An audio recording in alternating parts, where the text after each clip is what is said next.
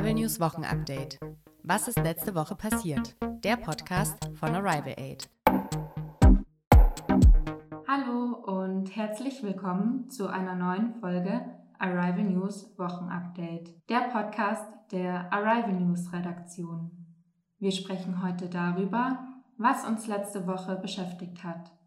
Mein Name ist Pauline und mir gegenüber sitzt mein Kollege Tobias. Hallo. Wir sprechen heute über den G7-Gipfel in Elmau. Danach geht es um die Personalausfälle in Krankenhäusern. Ihr erfahrt mehr darüber, wie Roboter das Personal dort entlasten sollen. Dann geht es um das Ende eines Krieges. Als letztes sprechen wir über den Pride Month in Deutschland.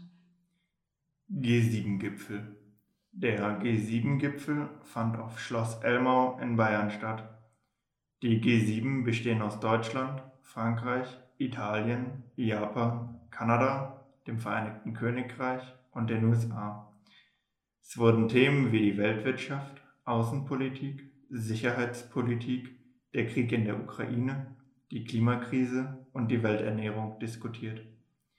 Die Weltwirtschaft ist stark belastet durch den Krieg in der Ukraine und die Corona-Pandemie. Beide Gründe führen zu Verzögerungen in Lieferungen. Durch die Verzögerungen werden Produkte knapper und die Preise steigen. Die Lebenssituation wird erschwert. Das liegt daran, dass sich die Bevölkerung nicht die gleichen Produkte leisten kann. Dies wird auch Inflation genannt. Wenn die Löhne steigen, wird das verhindert. Wenn die Löhne steigen, werden aber auch die Produkte teurer, weil die Unternehmen höhere Kosten haben. Daraus kann ein Kreislauf entstehen, der die Wirtschaft insgesamt weiter schwächt. Die Themen Außenpolitik und Sicherheitspolitik sind wegen des Krieges in der Ukraine sehr wichtig.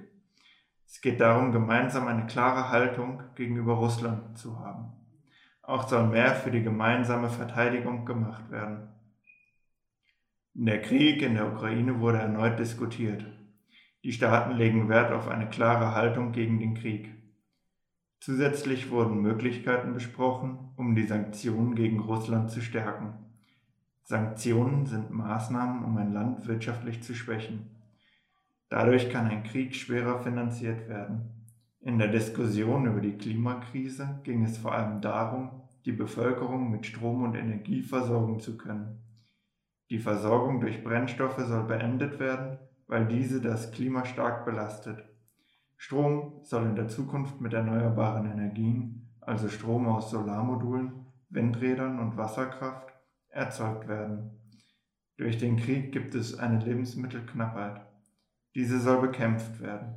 Die sieben Staaten haben dazu 4,5 Milliarden US-Dollar bereitgestellt. Damit sollen die Menschen unterstützt werden, die am meisten betroffen sind. Roboter in der Pflege. Die Nachricht ist für viele keine Überraschung. Der Personalmangel in der Pflege ist immer noch ein Problem. Aber viel ändern tut sich nicht. Mitarbeiter und Mitarbeiterinnen in den Pflegeeinrichtungen sind oft überlastet. Sie sind übermüdet und gestresst von den langen Arbeitszeiten und der anstrengenden Arbeit. Eine Schätzung sagt, im Jahr 2030 gibt es ungefähr 500.000 Pflegekräfte, die in Deutschland fehlen. Jetzt gibt es einen Lösungsvorschlag. Eine Lösung, die etwas verändern kann. In Zukunft könnten Roboter die Arbeit von Pfleger und Pflegerinnen machen. In Japan gibt es das schon. Roboter arbeiten in Krankenhäusern und Altenheimen. Sie sind für die Unterhaltung der Menschen da.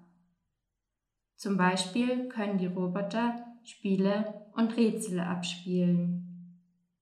Ein Vorteil ist also, sie können für gute Stimmung in den Pflegeeinrichtungen sorgen.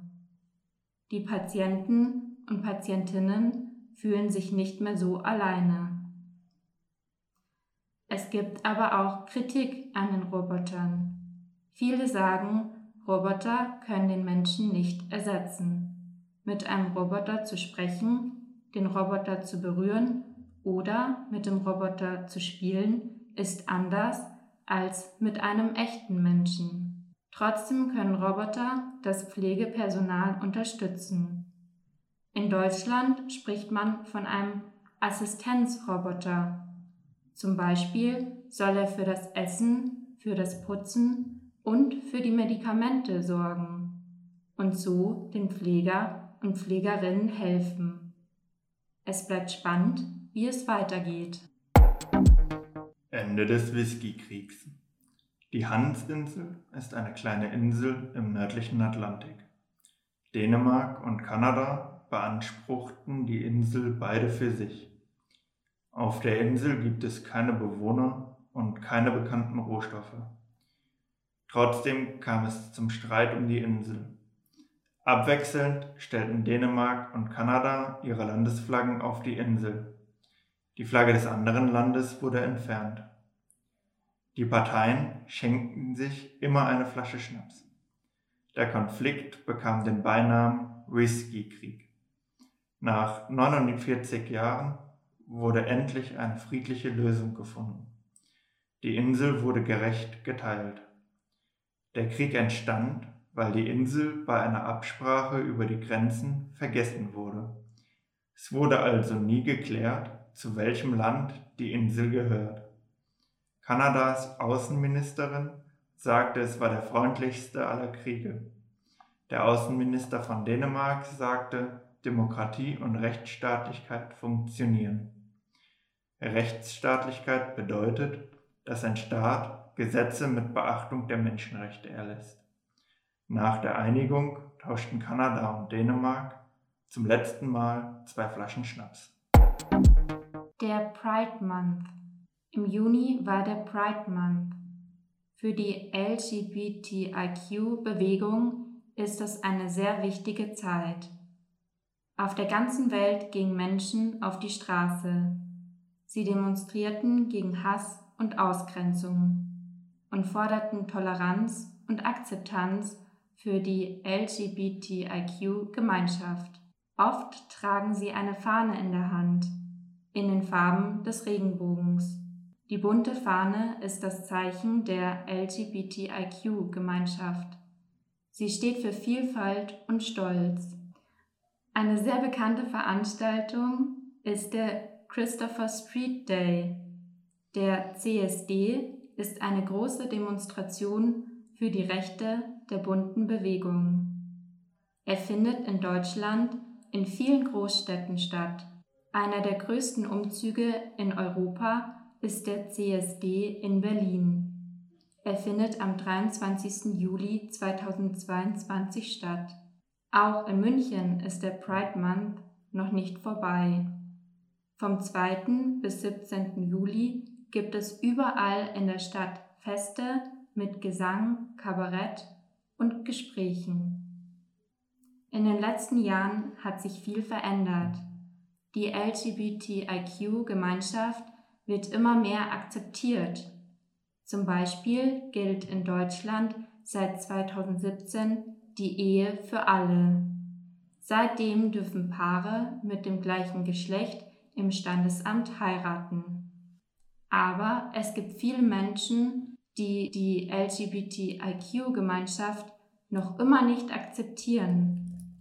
Viele aus der Bewegung werden angefeindet, einige sogar angegriffen. Das zeigt eine Tat in Oslo. In einer schwulen Bar wurden letzte Woche zwei Menschen erschossen und viele wurden verletzt. Deshalb ist es wichtig, dass Menschen weiter auf die Straße gehen und für die LGBTIQ-Gemeinschaft ein Zeichen setzen. Damit endet unser Nachrichtenpodcast in einfacher Sprache für heute. Wir wünschen euch ein schönes Wochenende und freuen uns, wenn ihr uns auch in zwei Wochen wieder zuhört. Tschüss. Tschüss. Arrival News Wochenupdate.